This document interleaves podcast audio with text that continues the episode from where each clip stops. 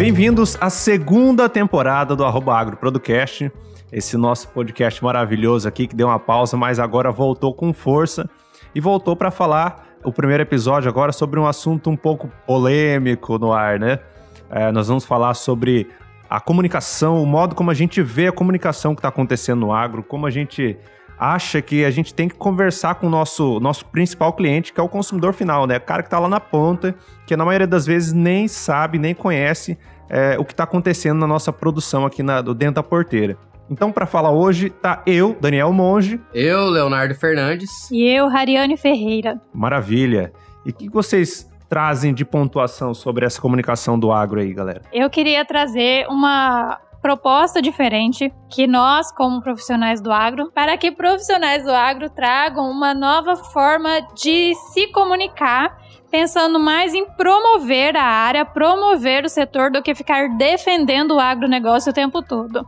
E aí nós vamos trazer argumentos para convencer você a começar a promover do agro. Até porque tem que explicar melhor, né? Como assim? É, defender ou promover, qual que é a diferença? A gente vai explicar também é, a diferença que a gente quer falar sobre, sobre isso e os argumentos de por que isso é importante, né?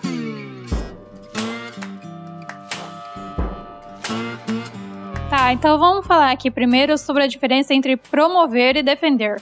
Pegando aqui no dicionário, Promover é colocar em evidência e impulsionar.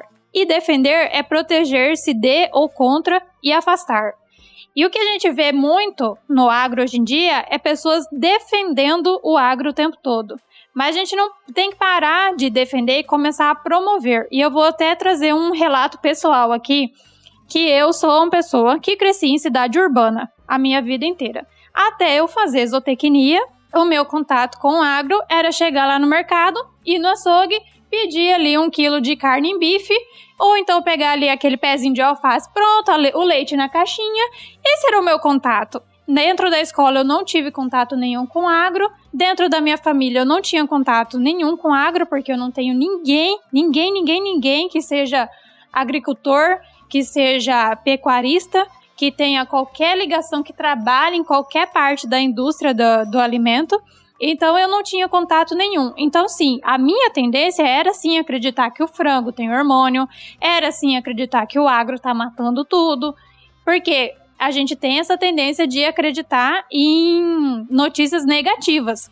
E a gente ouve isso de quem? De pessoas que não trabalham no agro é, são pessoas que a gente confia. Às vezes a gente escuta de um tio, de uma tia falando mal e a gente acredita, porque a gente vai contestar uma pessoa que a gente respeita.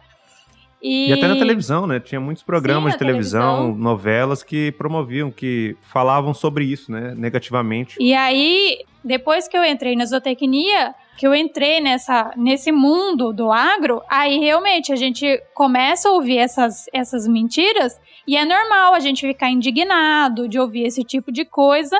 E só depois que eu saí de novo, né, saí um pouco da bolha do agro, que eu percebi que realmente as pessoas não têm esse tipo de informação, elas não sabem é, em relação ao agro. E às vezes a gente acha que tá muito óbvio, se ofende, fica bravo, quer defender, mas na verdade as pessoas não sabem. Maravilha, maravilha. E você, Léo, o que, você tem de pontuação sobre isso? É, seguindo a linha que a Harry falou, uh, a gente tem que criar uma consciência de que a maioria das pessoas não tem o contato com o agro que a gente tem. A maioria dos consumidores não, não, não tem o conhecimento que a gente tem.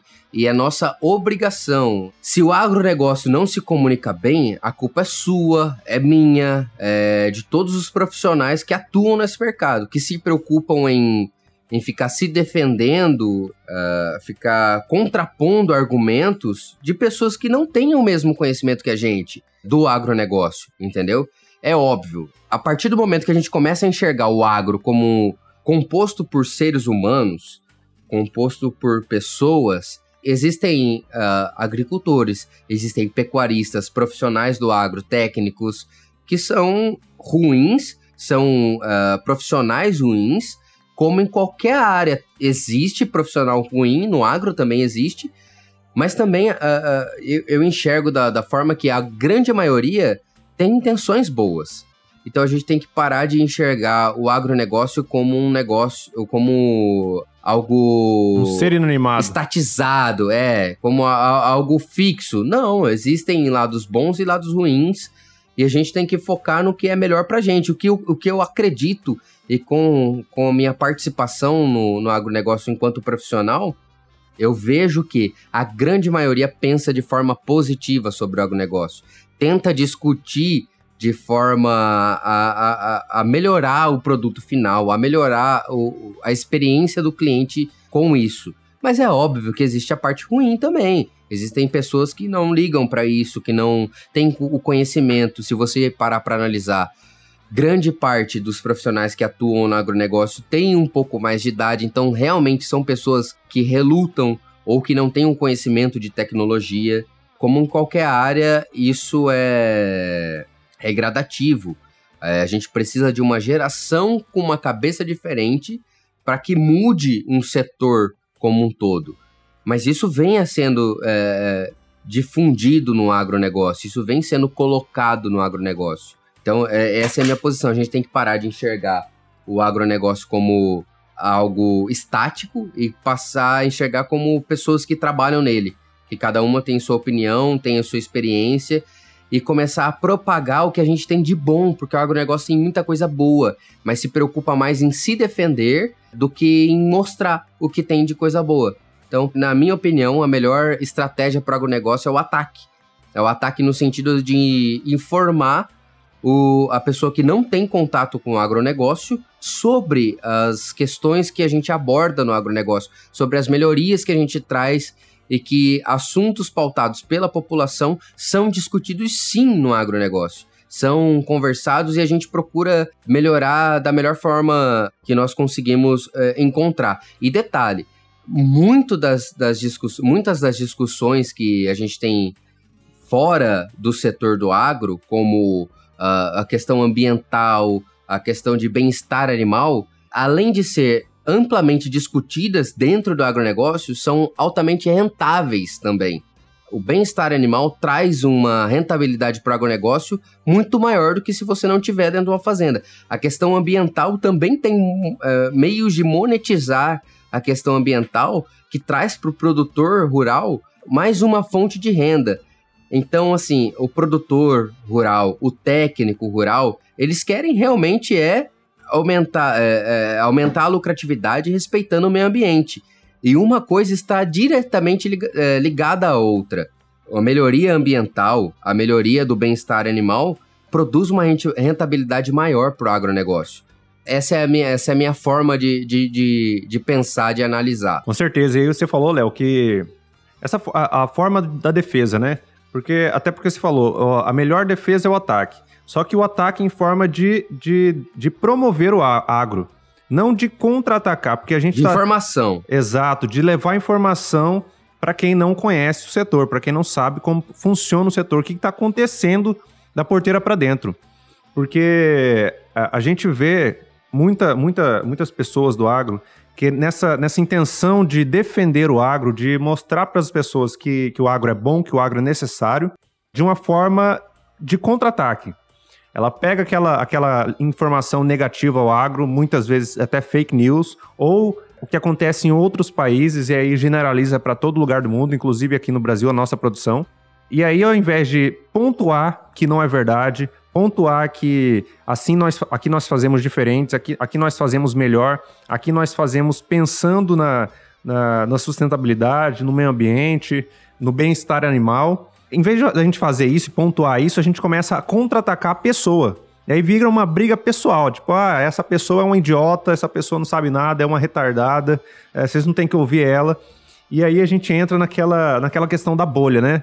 Em todas as redes sociais existem algoritmos. E esses algoritmos trabalham para mostrar o que é relevante para você. O que é relevante para mim, com base no que eu vejo, no que eu clico, no que eu olho, é, no que eu curto o Instagram, o Facebook, qualquer rede social vai me mostrando o que é de interesse para mim.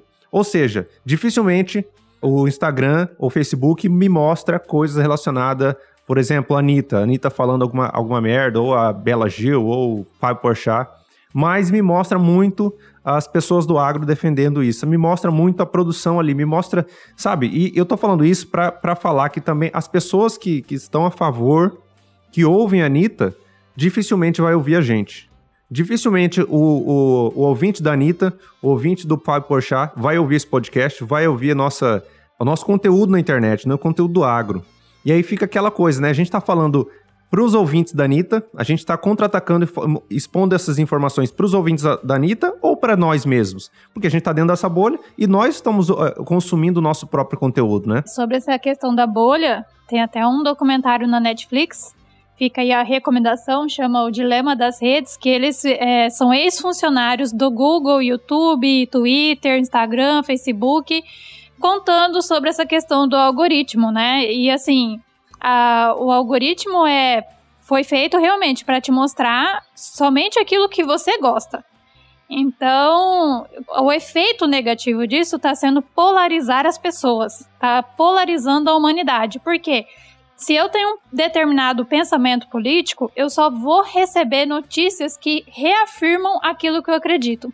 Porém, a outra ponta está recebendo somente aquilo que ela acredita. Então, às vezes a gente olha assim, mas como que fulano não tá vendo isso aqui que eu tô vendo? Não sabe isso aqui, não sabe um negócio desse? Mas realmente ela não sabe, porque ela não tá recebendo esse tipo de informação.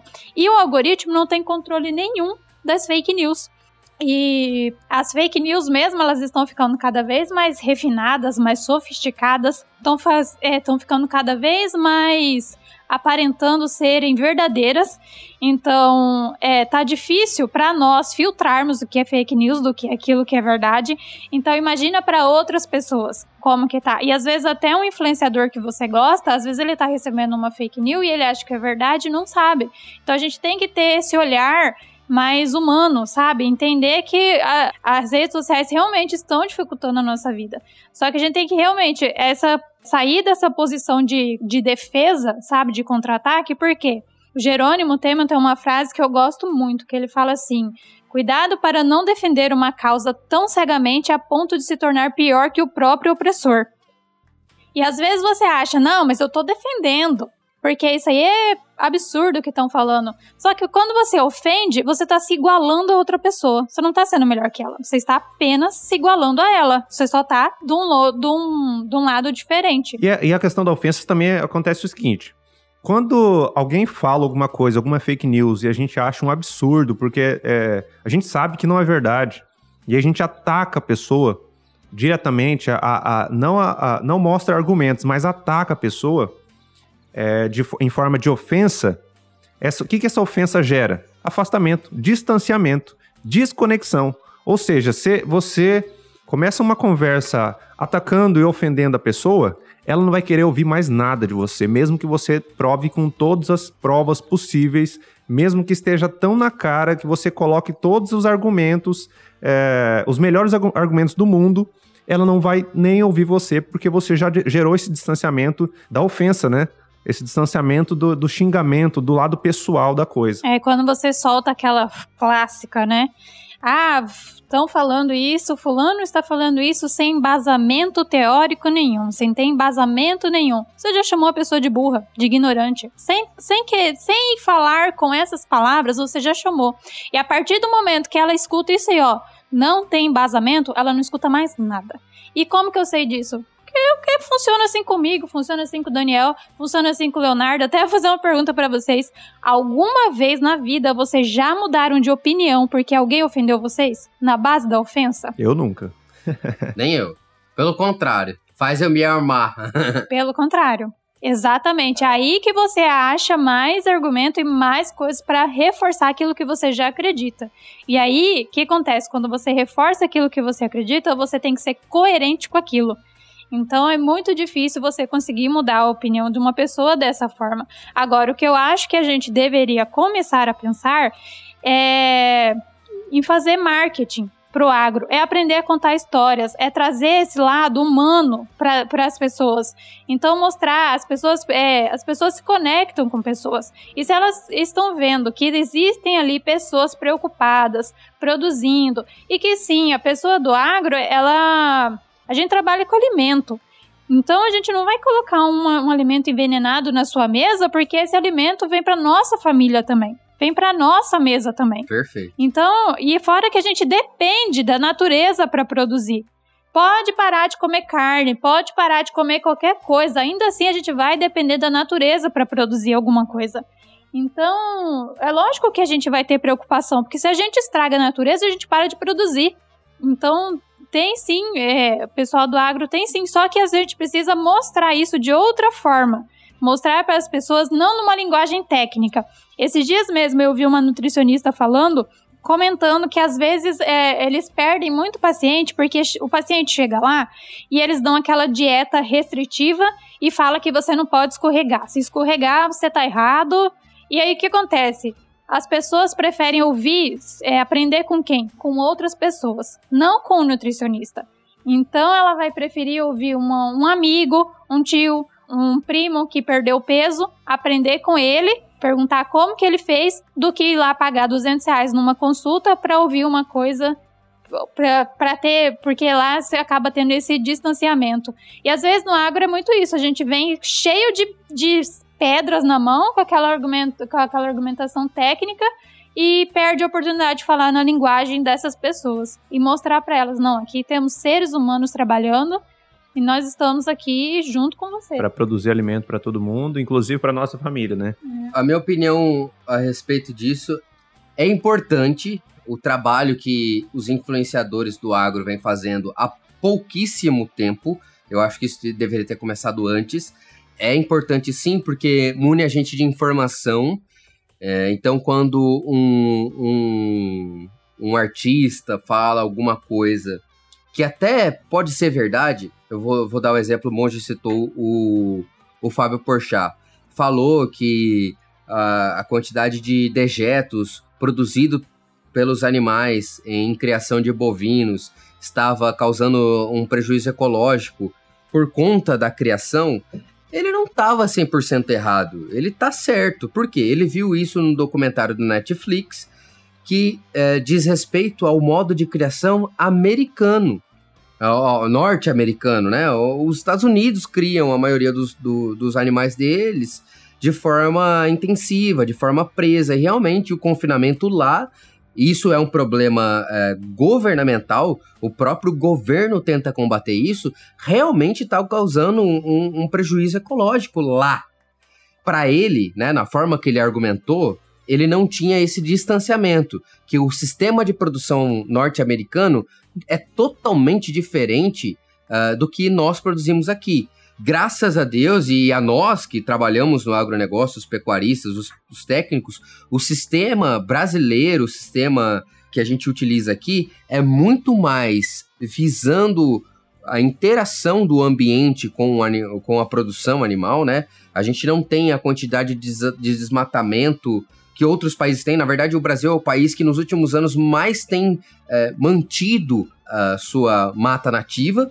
Mas ele, ele não estava totalmente errado, ele só, ele só não tinha ninguém para explicar para ele que o que ele estava falando diz respeito aos Estados Unidos e não ao Brasil.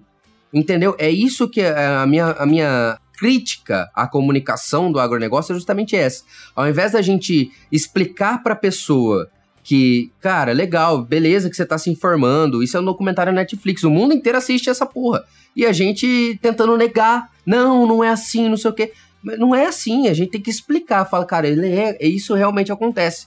Lá, aqui, a gente tem formas diferentes de lidar com isso, é muito mais sustentável, até porque a gente é cobrado economicamente por isso, entendeu? A gente é, começou com uma pressão europeia, né, uh, de, de nós vendermos carne para lá e eles é, colocaram algumas restrições para nossa carne e hoje a gente produz muito bem, temos potencial de produzir o dobro da nossa produção atual. Isso foi uma fala da Tereza Cristina, da ministra.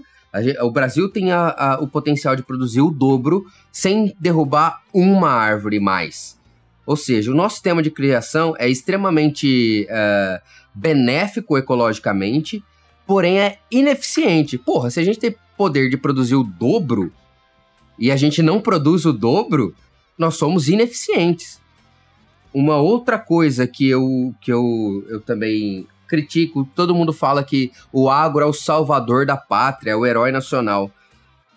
Cara, pega os países desenvolvidos aí, eu vou citar os Estados Unidos, que no momento é o país mais desenvolvido do mundo. Ele tem a sua produção agrícola, o agronegócio, participa uh, menos do que 10% do PIB nacional.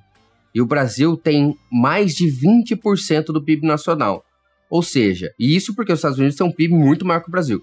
Para nós, o agronegócio ter tanta participação no, no, no, no PIB, na minha opinião, é uma coisa ruim. Você não é um país industrializado. O seu agronegócio não pode fazer ter maior, mais que, que 20% de participação no PIB.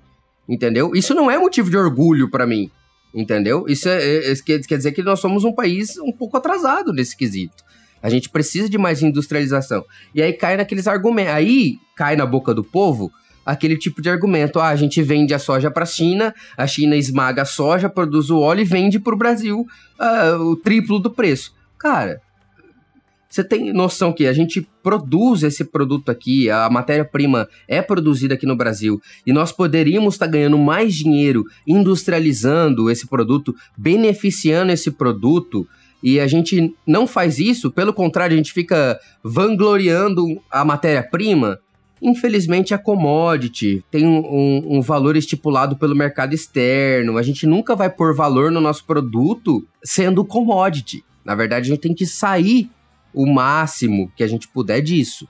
É óbvio, não estou negando a importância do agronegócio. Eu estou falando que, se a gente continuar com esse pensamento, a gente vai ser simplesmente um produtor de matéria-prima e o nosso valor vai ser é, ditado por outras nações, como acontece hoje entendeu? Se tem muito arroz no mercado, o arroz vai ficar barato. Tem pouco arroz no mercado, o arroz fica caro. Nós somos afetados como consumidores e como produtores, entendeu? O que a gente tem que fazer é sair o máximo que a gente puder disso. É inevitável sair totalmente, mas o quanto a gente puder sair é, é melhor como nação, como população, como civilização. É, é melhor que a gente distancie dessa, dessa parte primitiva, matéria-prima, só produzir commodity. Isso não é um ponto tão positivo quanto a gente pensa, quanto a gente argumenta.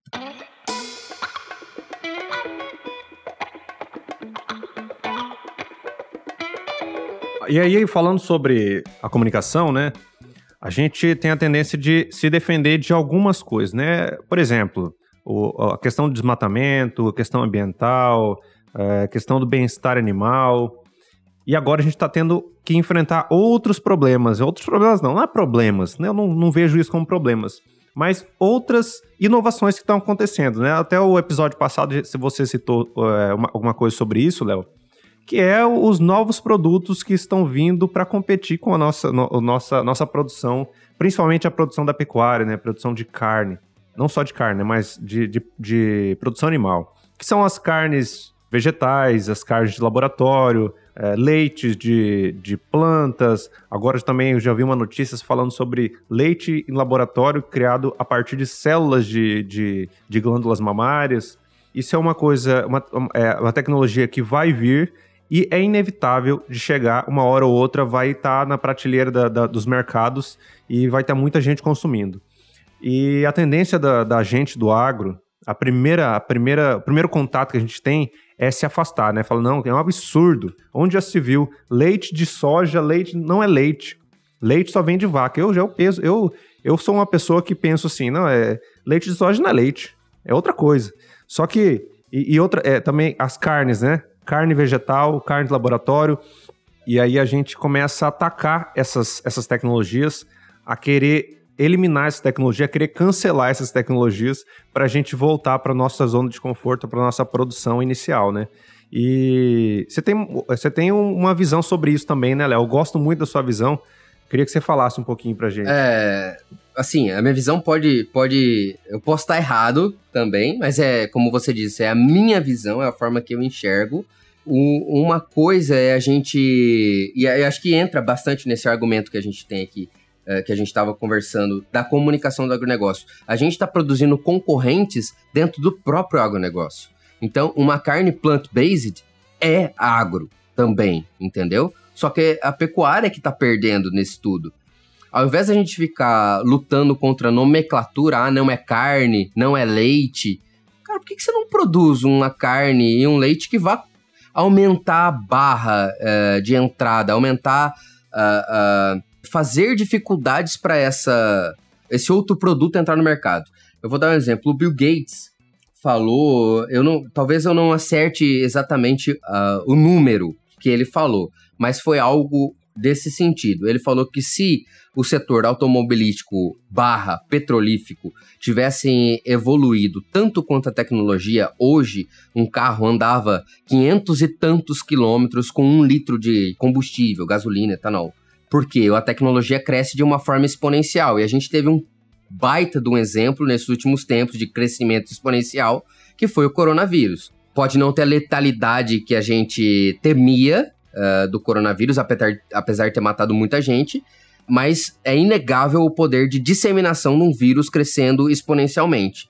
Da mesma forma, a tecnologia cresce. Há 10 anos atrás você não tinha WhatsApp, não tinha uh, nenhuma rede social, e hoje é inevitável para um negócio existir sem estar em rede social, sem estar no WhatsApp. Isso é 10 anos. É, é, um, é um espaço muito curto de um crescimento tecnológico muito grande. Então o Bill Gates falou isso, que um carro poderia andar hoje se é o, o setor automobilístico tivesse evoluído exponencialmente igual à tecnologia, 500 km com litro. Agora imagina a Tesla produzindo um carro elétrico, tendo que fazer ele andar 500 km com, sei lá, um quilowatt de, de, de energia. A barra para ele entrar nesse mercado é muito mais alta entendeu? Demoraria muito mais tempo para um carro elétrico ser disseminado ou ser aceito pela população do que é hoje. Hoje é tipo, se aparecer um carro elétrico barato, você vai optar por um carro elétrico barato, entendeu? Por quê? Porque você vai ter menos despesa com ele. É o que eu tenho de, de, de opinião formada pelo agronegócio. Hoje a gente se preocupa em discutir, ah, é carne ou não é carne, do que em fazer um produto melhor para aumentar a barra desse mercado para não deixar que esse tipo de produto entre com tanta facilidade. Porque hoje o argumento é a minha carne, que é agro também, né? Porque é feito de planta, entre no mercado falando que ela é mais saudável, que ela não, não agride o animal, entendeu? Que ela é mais ecologicamente correta, porque não tem produção de metano, a produção de metano é reduzida e tal a gente basicamente deu o argumento para que isso acontecesse, entendeu? Ao invés de criar uma carne falar, não, não, peraí, tá errado. O no nosso sistema de criação tem uma visão ecológica também. A nossa produção de carne, nós reduzimos o betano, reduzindo o, o período que o animal passa num pasto, entendeu? A gente já tem tecnologia para isso. Ao invés de a gente propagar essa tecnologia, a gente fica preocupado em debater entendeu? Você vai falar que uma carne de soja não é carne, o cara vai mudar o marketing dele e vai continuar vendendo. E você vai ficar para trás. Se você não melhorar o seu produto, você vai ficar para trás. A sua carne vai ser extinta. Pergunta para um guri de 15 anos ou uma menina de 15 anos se ele quer comer um, uma carne vinda de um animal morto. Se ele quer comer uma carne que polui o meio ambiente. Porque essa é a visão que ele tem do agronegócio. Ninguém parou para explicar ele. A hora, que, a hora que você fala que não, isso é mentira, o agronegócio não faz isso, você tá falando pros seus, pro cara que sabe que o agronegócio não faz isso, que a pecuária não faz isso. Que a gente tem sistemas hoje que visam o bem-estar animal, entendeu? Que a gente tem sistemas hoje que visam o cuidado com florestas nativas, com biomas nativos. A gente tem hoje na pecuária isso. Eu vou dar um exemplo de, e até um exemplo de comunicação. O Richard Rasmussen é um biólogo, muita gente deve conhecer pela televisão, por, pelo contato que ele tem com os animais tal. E ele tem uma marca de carne. Alguns empresários procuraram ele falando: Eu quero o seu nome numa marca de carne. Ele falou: Beleza, eu sou carnívoro, meus filhos comem carne, não vou parar de comer carne, porém eu quero algum, alguns pontos aí, tá? O plástico que vai embalar a minha carne, ele tem que ser biodegradável. Então, um plástico que demora 100 anos para se degradar na natureza, eu não quero embalando a minha carne. Aí eles pegaram um produto que já existe, inclusive embala esta carne, que dura seis meses para decompor. Outra coisa, ele falou: o maior, ah, assim, o maior exemplo de combate com a pecuária uh, no país, uh, entre a pecuária e animais silvestres, é a onça pintada entendeu? Então é o maior embate que o pecuarista tem na natureza é com a onça pintada. Que por ser um mamífero topo de cadeia, é, é como se fosse um guarda-chuva. Se desequilibrar esse sistema da onça pintada, tudo embaixo vai desequilibrar. Todos a, toda a cadeia vai desequilibrar. Ele falou: então a minha carne tem que ajudar uh, mitigar esse embate que a pecuária tem com, com a natureza, com o sistema animal silvestre. Então, parte da carne dele vai para o Instituto Onça Pintada, que visa melhorar uh, esse, esse diálogo entre pecuarista e onça. Então, é melhorar basicamente a conservação silvestre, como um todo, já que a onça pintada é um animal de cadeia. E para isso ele cobrou. Custa, custa dinheiro manter a onça pintada, custa dinheiro manter a conservação da onça pintada, custa dinheiro produzir um plástico que degrada com seis meses, custa. Então põe na porra do produto. Se você quer um produto que respeite uh, o ambiente, se você tem essa, essa, é, esse valor com você, você tá disposto a pagar mais por isso. Entendeu? O problema é quanto mais gente consumir, e é o que vem acontecendo, quanto mais gente ter essa visão, mais os produtos que respeitam isso vão ficar mais baratos. E os produtos que não respeitam vão perdendo o consumidor e vão ficar mais caros. E aí chega a dona de casa lá que vai olhar uma carne que tem todo o protocolo ecológico daqui a, sei lá, 5, 7 anos, tem todo o protocolo ecológico, respeita todas as normas, vende o que o consumidor quer consumir, mais barato do que uma carne que é produzida de, de qualquer forma, como a gente sabe que tem no agronegócio hoje, é, como eu disse, é, assim como tem pessoas boas, tem pessoas ruins, a, a carne vai. A carne normal que a gente encontra hoje, que a gente tem hoje como maioria, vai perdendo valor. E vai perdendo mercado, e vai abrindo concorrência, e aí a gente deixa de ser relevante no mercado. É, um, uma outra, uma outra exemplo, um outro exemplo é uma marca de frango aí, aliás, uma marca de alimento que utilizou no seu marketing que a carne de frango dele não tinha hormônio. Pô, quem sabe, quem participa do agronegócio sabe que frango não tem hormônio, porque não é economicamente viável ter hormônio, porque e outra outra questão é que é ilegal aqui no Brasil produzir frango com hormônio. Mas enfim, ela pôs isso na propaganda dela. Ela tá errada? Não, a frango dela não tem hormônio. Assim como qualquer outra carne não tem hormônio. De, de frango não tem hormônio. Uh, não tem hormônio uh, injetado, né? Não tem hormônio injetado ela gastou um centavo para fazer um frango sem hormônio? Não, a produção dela continua a mesma. O que, que ela fez? Ela fez um marketing direcionado ao que o consumidor dela queria comprar. Simples assim. Ela só falou o que o consumidor queria ouvir. E é, é o que você tá falando. Parar de perder tempo discutindo se é leite, se não é leite, se é carne, se não é carne, e começar a pensar no consumidor final, porque o consumidor não vai ficar no meio da briga. E eu sei, a gente sabe disso. Eu não vou ficar é, é, esperando o Uber e o táxi brigar quem, quem tem mais razão. Eu vou usar o Uber porque o Uber me atende melhor. A mesma coisa na Netflix. Eu não quero saber da briga da Netflix com a Blockbuster. Eu vou usar a Netflix porque ela me atende melhor. E a mesma coisa da carne, da comida. Eu vou comprar daquele que me atende melhor, daquele que tá pensando e tá cuidando de mim. Então, às vezes, é, tem pessoas no agro que às vezes nem estão produzindo de qualquer jeito. Elas só não estão contando a história certa. Elas só não estão trazendo para o consumidor aquilo que ele quer ouvir. Então a briga não é para derrubar a concorrência. A briga não é para barrar o produto quem está entrando. A briga é pela atenção do consumidor, porque é ele que paga a sua conta. Então é, é a gente tem que pensar nele, oferecer para ele aquilo que ele quer comprar. Se ele está falando que quer carne sustentável, nós vamos dar carne sustentável. É. O que ele falar que ele quer é o que a gente vai entregar. Por exemplo, eu. Eu não quero uma carne que vem de área indígena. Eu não quero uma carne que venha de fazendas que tenham desmatamento. Eu não quero que uma fazenda que tenha trabalho escravo, tenha trabalho infantil. Cara, ninguém quer isso. Ninguém quer isso. E eu vou. E assim. Eu, é óbvio que eu não conheço todas as fazendas do Brasil, mas a maioria esmagadora, e eu posso falar que nenhuma fazenda que eu visitei Uh, e eu já andei por Minas, Tocantins, Goiás, Mato Grosso, Mato Grosso do Sul. Nenhuma fazenda que eu fui tem isso. Ou seja, cara, é só o marketing. Você não tem que fazer mais nada, você não tem que mudar mais nada. É só o marketing. Para de brigar por coisa inútil.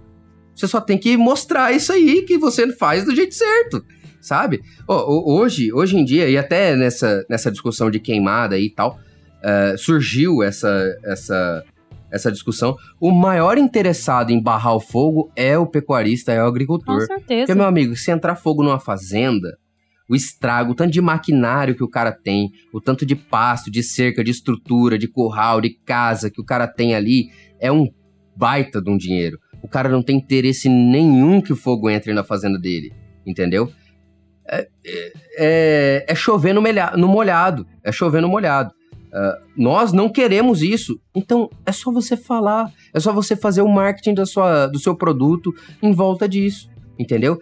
E detalhe, nós não temos que fazer o marketing para nós, para quem conhece o agronegócio. A gente tem que fazer o marketing para americano, a gente tem que fazer o marketing para europeu, entendeu? Que se importam com isso. E detalhe, eles pagam por isso. E nem só pro internacional, não, Léo. Pra, pra quem tá no, nos grandes centros urbanos também. Exato. No, é. Quem tá numa metrópole tipo São Paulo, Rio de Janeiro, que não tem contato com agro, Perfeito. precisa saber disso também, né? Perfeito. né? E o cara tem vontade de pagar mais por isso. Pô, vê a quantidade de vegano que vem aumentando nos últimos tempos e a quantidade, o preço de um produto vegano. Cara, é muito mais caro do que um produto normal. E mesmo assim o cara opta por comprar um produto vegano porque aquilo condiz com os valores dele. Entendeu? Então a nossa briga não é se é ou não sustentável, se é ou não ecológico. A nossa briga é a gente não tá falando isso para quem compra, para quem paga. Uh, a, a, minha crítica à comunicação do agro é justamente essa. A gente está falando para nós mesmos, a gente já sabe disso, então é. só reforça o nosso argumento aqui na nossa bolha, como a Harry falou, e a gente não propaga para quem realmente precisa saber disso. E essa questão do marketing também, a gente tem que lembrar que as pessoas não estão parando de comer, elas só estão mudando a forma que elas querem consumir o alimento. Então, assim, o agro não. não o agro tá sendo atacado. Elas querem saber de onde está vindo esse alimento, né? É, mas o agro, não, o agro só tem que mostrar que a gente vai continuar atendendo. Você quer comer, você quer ser vegano? Nós vamos continuar te atendendo. Você quer ser vegetariano? Vamos continuar te atendendo. Você vai continuar carnívoro? Vamos continuar te atendendo. Então, assim, a, é, eu acho que tem até que, dentro do próprio agro, os profissionais precisam ter essa visão do tamanho do agro, porque às vezes a, a pessoa trabalha ali com pecuária e ela se limita à pecuária. Ou então a pessoa trabalha com agricultura e, e se limita àquilo ali. Só que é, o próprio profissional do agro tem que ter esse, esse entendimento do agro como um todo, desde antes da porteira até lá no prato do consumidor final. E aí, essa questão do marketing, eu até queria trazer um exemplo que eu, que eu gosto muito, que é a Coca-Cola. A Coca-Cola, todo mundo sabe que faz mal. Todo mundo sabe que faz mal. Mas o que, que a Coca-Cola traz? Sentimentos. E as pessoas querem o quê? Sentir. Ela traz, então, a Coca-Cola é aquele momento de família, que é o momento que tá todo mundo descontraído, relaxado. Você tá cansado, ou então você, né, um almoço de domingo em família, todo mundo senta e fala: "Ah, não, só tá faltando uma coquinha, né?" Mas por quê? A coca tem a ver com sentimento, não tem a ver com saúde. Então é a mesma coisa do alimento. A gente tem que oferecer esse tipo de coisa. Se você quer que a carne se mantenha no mercado, se você quer vender o seu produto, seja ele qual for, você tem que trazer isso para a pessoa. Ela tem que olhar aquilo ali e trazer e, e vir nela lembrança de alguma coisa, de alguma história, de algum sentimento, de alguma pessoa e não ficar pensando ali só em igual a Luísa Mel, né, que tá comendo um, é, um animal morto, né? É esse sentimento que não pode vir, né? É, exatamente. Isso tudo cai no marketing, né? A, a gente já produz bem entendeu? Então a parte difícil a gente já faz. É, só que a gente não está passando isso para o nosso cliente. É, o, que eu ia, o que eu ia comentar é justamente isso. A gente tem em outros podcasts as habilidades do futuro voltadas a profissionais. Mas na verdade isso é, do, é geral. Uma empresa que não respeita, não, não, não respeita essas habilidades do futuro e não tenha profissionais capacitados nessas habilidades do futuro, vai ficar para trás também. E uma das habilidades é a orientação a serviço, que é o que a gente está falando esse podcast inteiro. É produzir o que o seu cliente quer, entendeu? No momento, produzir o que o cliente quer é mais fácil do que a gente ficar debatendo essas questões, tá? Então, ter orientação a serviço, ouvir o seu cliente falar, não, você quer isso, eu dou conta de produzir, e para você sai mais barato produzir isso do que uh, continuar da forma normal, eu não vejo desvantagem. É, é uma briga inútil. Eu, eu, queria só citar um último exemplo. Uh, muita gente fala dos agrotóxicos, agrotóxicos, né? Que vem danificar. Ah, pô, a gente utiliza muito agrotóxicos. Apesar do Brasil não ser uh, o maior utilizador de agrotóxicos do mundo. Inclusive, Léo, essa questão do marketing, uma das coisas que deveria acontecer, que a gente poderia fazer também, é trocar esse nome, né? Agrotóxico, já lembra, já remete uma coisa ruim. É. Em vez disso, a gente colocar o nome, que já é usado também, de defensivo Exato. agrícola, por exemplo. Exato, é. é. É, é, é, porque é, de, é, dessa forma que, que as pessoas ref, se referem a isso. Mas de qualquer, de qualquer forma, hoje já existe tecnologia uh, através de drones tal, e, e já tem agricultor usando. Eu vejo cada vez mais crescendo o número de pessoas utilizando esse tipo de serviço, que é um drone ou até mesmo num trator, um leitor que vai na frente, passando durante toda a lavoura, em qualquer procedimento que ele faça, identificando as plantas. Então ele tem um sensor na frente do trator, vamos colocar, que é a forma mais realista da gente ver isso. Tem um sensor na frente do trator, ele vai identificando qual é a planta daninha que, que tem no campo, e atrás vem outro uh, uh, sensor acoplado num, uh, num jato, né, num, num, numa máquina que dispersa herbicida, soltando exatamente a quantidade necessária e exclusivamente para aquela planta daninha. Então hoje a gente não precisa banhar a produção inteira mais. Entendeu? É óbvio, existe um investimento para ser feito isso. Mas se você for pensar a longo prazo, o tanto de, de, de herbicida, o tanto de defensivo que você utiliza para banhar uma produção durante 10 anos vai ser muito menor, vai ser assim, de uma forma extremamente significativa você utilizar esse tipo de tecnologia, você implementar, investir na sua propriedade esse tipo de tecnologia. Vai te dar uma redução de gastos gigantesca, além de produzir o que seu cliente quer, que é um produto sem um produto uh, com muito menos defensivos, agrotóxicos, herbicidas, não, não, interessa. Muito menos produto. O que seu cliente quer, você vai estar atendendo com um custo muito menor. Então, para que ficar debatendo isso? Para que falar que o Brasil não utiliza a quantidade que o Japão usa de agrotóxico? Não, o Brasil está implementando tecnologia que vai praticamente extinguir a quantidade, o modelo de negócio que a gente tem hoje, entendeu? Que é banhar a produção. O Brasil já tem isso, já tem isso sendo usado em lavoura. É essa propaganda que a gente tem que fazer. Exato. E eu volto um pouquinho naquela, naquele exemplo que você deu da indústria automobilística é, e na produção, no que, no avanço que eles deveriam ter, que eles poderiam ter na, na queima do, dos combustíveis fósseis, né? E se eles tivessem avançado isso na, naquela conta de, de escalabilidade da tecnologia, talvez ia ficar mais difícil uma Tesla da vida entrar. Lógico que isso demanda muita, muita, muito esforço, muito dinheiro, mas uma coisa que eu acho que falta, que faltou também é a concorrência e naquela, na, naquela época, né, uma concorrência de, de alguns outros, não entre eles, mas de outras, outras formas de tecnologia, que é o que está acontecendo do agro. Eu já vou é, fazer um paralelo disso para o agro também. E o que o, e o, que o, o consumidor está pedindo, né? Agora está tendo uma, uma é, através da questão ambiental, um consumidor quer um, um, um automóvel que produza menos, é, menos gases poluentes, menos né? gases poluentes, menos, menos poluição. Beleza. Mas ah, por que, que eles não estavam não evoluindo conforme a, a conta lá do, do Bill Gates? Cara, todo mundo tava ganhando dinheiro. É uma indústria automobilística.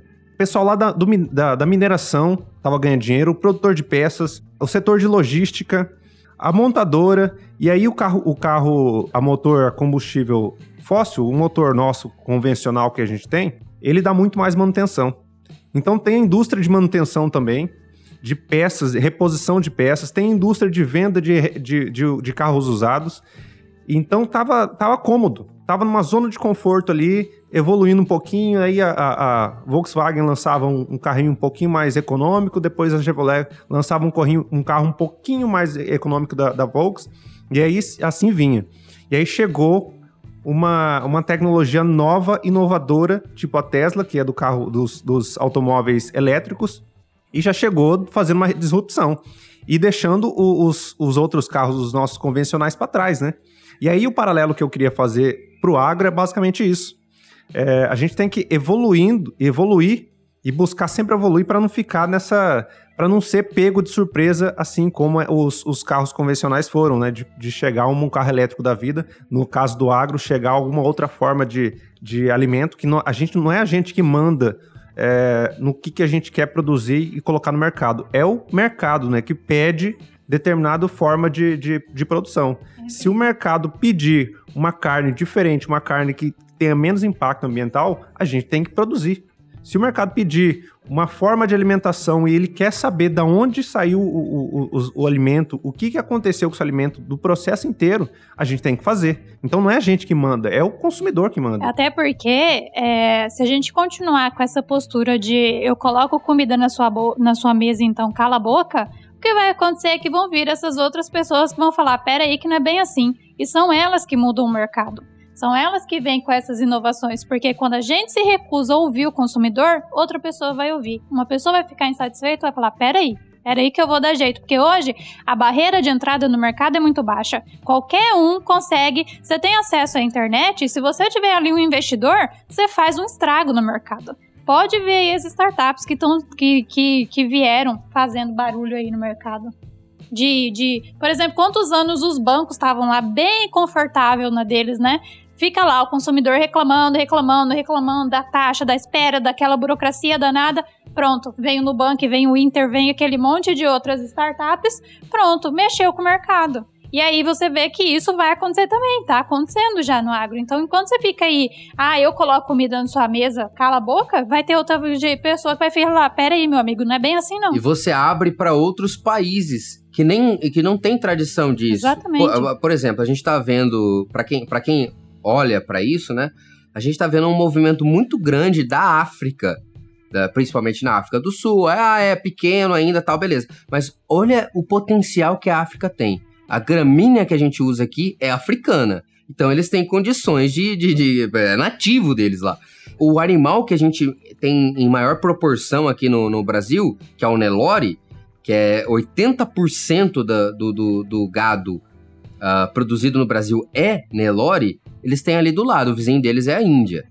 Entendeu? E hoje a gente tem pecuarista uh, brasileiro indo na Índia buscar é, trazer características do Nelore puro, vamos dizer assim. Puro, puro é o modo de dizer, mas um Nelore mais... Mais primitivo? É, mais, mais primitivo, mais, mais antigo. Algumas características da raça mesmo, que na Índia tem muito mais.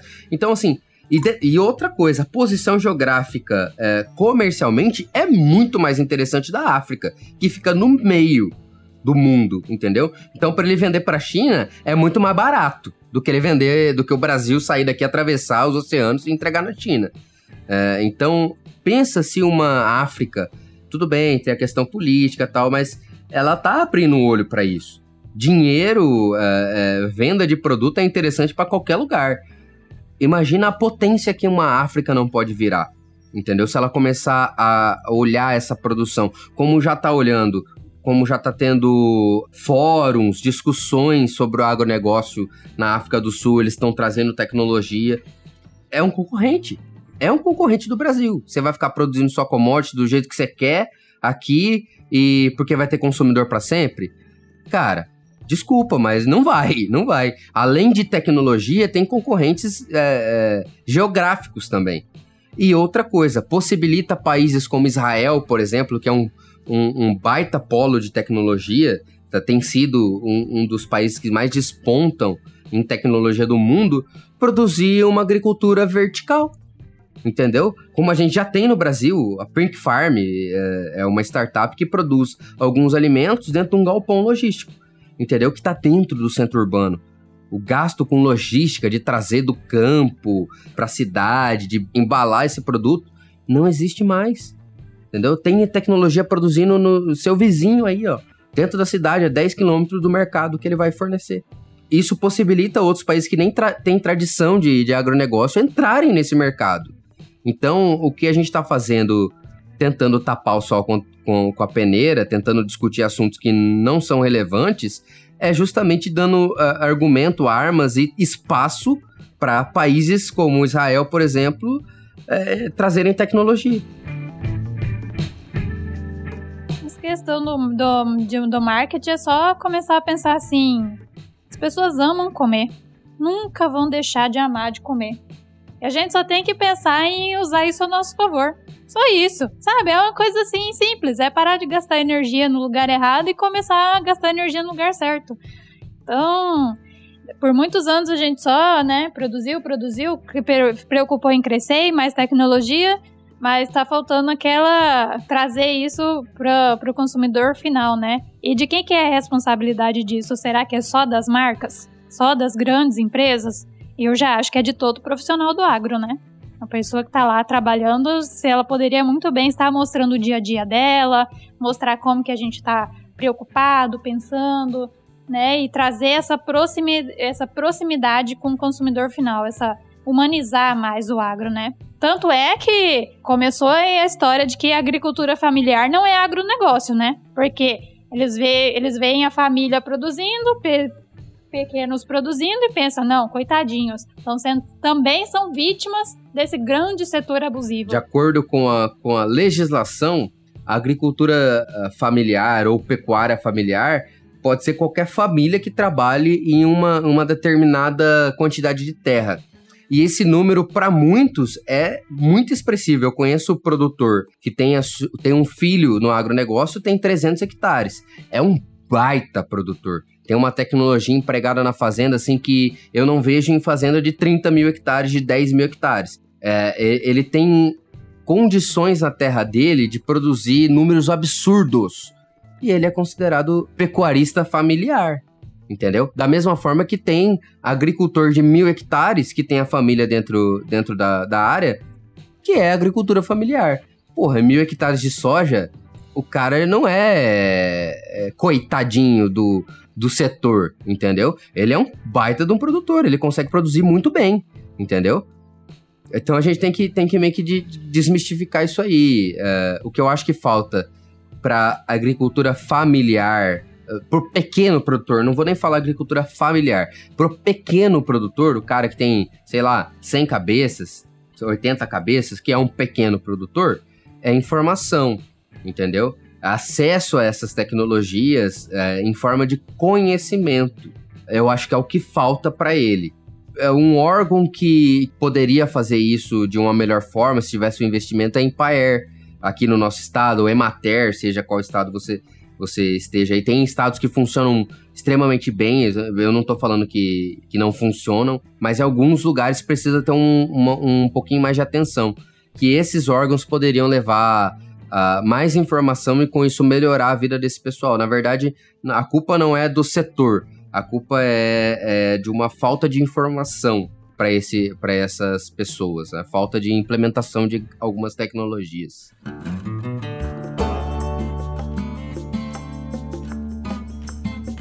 Bom, a gente falou sobre a comunicação no agro, falou sobre a diferença de promover e defender.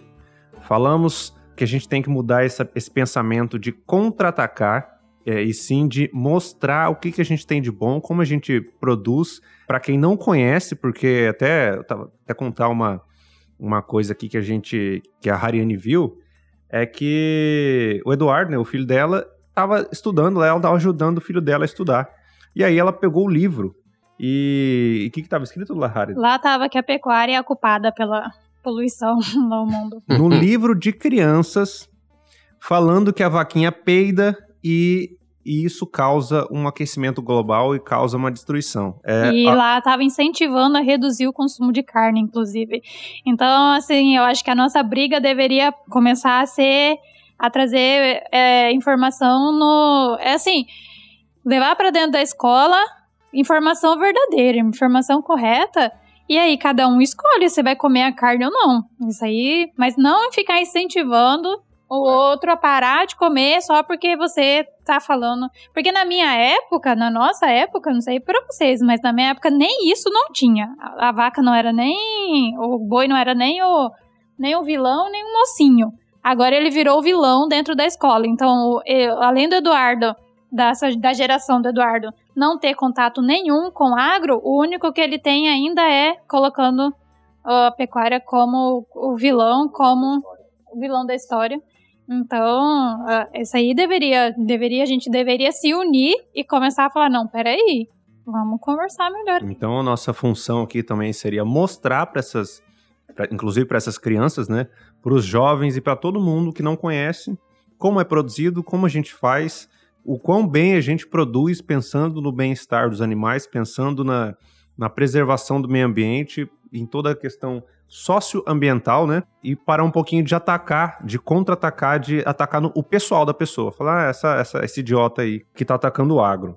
A gente falou sobre as causas que, esse, que, que, surgem esses diálogos, né? A gente flutuou também sobre a questão dessas as novas tecnologias, que inclusive o Leonardo falou sobre isso no último episódio, no último Arroba Talk. Se, se você não assistiu ainda, volta um episódio para ouvir o episódio do que o Leonardo fala, é bem curto também. E a gente falou sobre a, a evolução que, que o nosso setor precisa ter para alcançar e tá sempre à frente da. É, tá sempre à frente, não, né? Mas tá, tá acompanhando essas, essas formas de, de nova alimentação que estão surgindo. Eu só queria é, deixar um nome aqui, um cara extremamente sensato, na minha opinião, que aborda muito bem esse, esse assunto de marketing do agronegócio e que tem insights e ideias muito boas para isso, que é o, senhor José Luiz Tejon. Muito bom. Eu já tive a oportunidade de assistir mais de uma palestra dele e, assim, por mais que alguma palestra, uma ou outra, tenha coincidido em ser o mesmo assunto, é sempre um, um baita de um prazer ouvir esse cara falar. Tem material dele na internet, bastante até. Ele tem um perfil no Instagram extremamente ativo, além de ser é, jornalista, colunista da, da Jovem Pan, ele tem uma opinião sobre o marketing do agronegócio muito bem estruturada e muito coerente, na minha opinião. Eu acho que todo mundo deveria seguir esse esse esse senhor, José Luiz Tejon. Procurei no, no Instagram, o cara é fera no mesmo. YouTube, que é uma verdadeira aula. E bom, se você gostou desse episódio, se você concorda com essas informações, com essas opiniões que a gente trouxe aqui, não é a verdade absoluta, mas é a nossa opinião. Compartilhe para algum amigo que você talvez queira é, levar esse tipo de argumento. Compartilha, comenta. E se você não concorda, se você assistiu aqui e não concorda, manda um, um direct, manda uma mensagem para mim lá no meu Instagram, manda uma mensagem pro Leonardo lá no Instagram dele, pontuando o que, que você, o que, que você achou que, que tá errado, o que, que você achou que não, que você não concorda, né? Que você acha que você tem outra visão sobre isso. Talvez a gente fale em algum outro episódio na, pra frente. Talvez a gente até chame você para gravar um episódio com a gente mostrando sua opinião. É, a ideia é justamente essa, é abrir um diálogo. A gente não é dono da verdade, nossa opinião pode estar. Tá, pode ter algum, alguns erros, mas observando o mundo como está, é a conclusão que a gente tira. E seria extremamente interessante se você que não concorda com a gente é, vir colocar a sua posição. E a gente está aberto a isso. Acho que esse, esse podcast é justamente para isso, para a gente compartilhar experiências, opiniões e, e tentar chegar num, num ponto benéfico para todo mundo. Esse é um podcast feito para pessoas de mente aberta. Então, seja bem-vindo. Feito para pessoas, né? Não, não rótulos. e é isso aí. Nós finalizamos aqui mais um episódio. Nos vemos na semana que vem. Um abraço e até mais.